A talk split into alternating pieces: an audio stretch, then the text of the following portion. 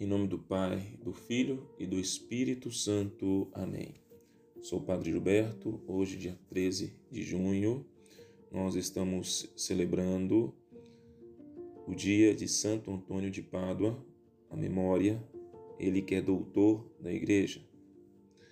Nesta segunda-feira, décima primeira semana do tempo comum, vamos meditar o Evangelho de São Mateus, capítulo 5, versículo 38 a 42.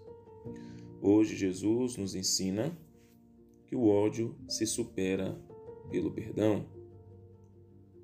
A lei de Italião era um progresso, pois limitava o direito de vingança a uma justa proporção.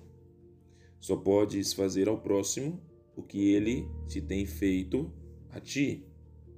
Caso contrário, cometerias uma grande injustiça.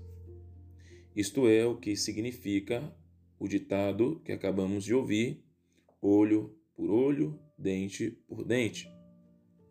Mesmo assim, era um progresso limitado, já que Jesus Cristo, no Evangelho, afirma a necessidade de superar a vingança com o amor. Assim, ele mesmo o expressou quando na cruz intercedeu por seus carrascos. Jesus dizia: Pai, perdoa-lhes, eles não sabem o que fazem. Lucas, capítulo 23, versículo 34. No entanto, o perdão deve acompanhar-se com a verdade. Não perdoamos somente porque nos vemos impotentes ou complexados. Com frequência, se tem confundido com a expressão por outro lado do rosto, com a ideia da renúncia a nossos direitos legítimos, sermos somente passivos. E não é isso que nosso Senhor quer nos ensinar. Por outro lado do rosto quer dizer denunciar e interpelar a quem o tem feito com um gesto pacífico, mas decidido, a injustiça que se cometeu. É como dizer-lhes: batestes num lado do meu rosto, se queres, pode bater também no outro lado. Você está de acordo com essa maneira de proceder? É uma pergunta que se deve ser feita. Isso, de fato, a verdade é caminhar na humildade, ou a humildade é caminhar na verdade. Então, por isso é muito importante voltar-se a esta verdade. Jesus então responde com serenidade ao criado insolente do sumo sacerdote. João capítulo 18, versículo 23. Se falei mal, mostra-me em que falei mal. E se falei certo, por que me, bates? Então é uma pergunta a se feita. Vemos, pois, qual deve ser a conduta do cristão. Não devemos procurar o revanche, mas manter-se firme, estar aberto ao perdão e dizer as coisas claramente. Certamente não é uma arte fácil, mas é a única maneira de frear a violência, o ódio, a desunião e manifestar a graça divina ao mundo frequentemente carente de graça.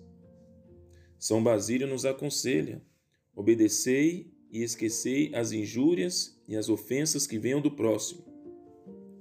Podemos ver os diversos nomes que teremos um e o outro. A ele o chamarão colérico e violento.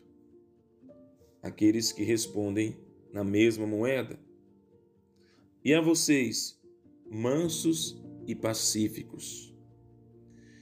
Ele se arrependerá um dia de sua violência e vocês não se arrependerão nunca de sua mansidão.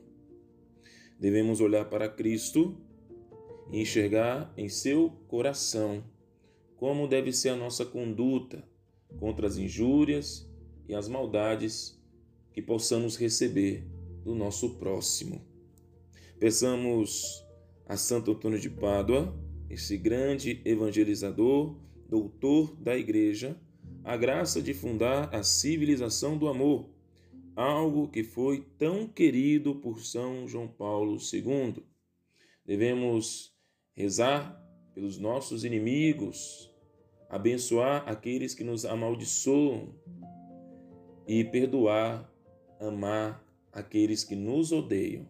Assim construiremos essa civilização do amor.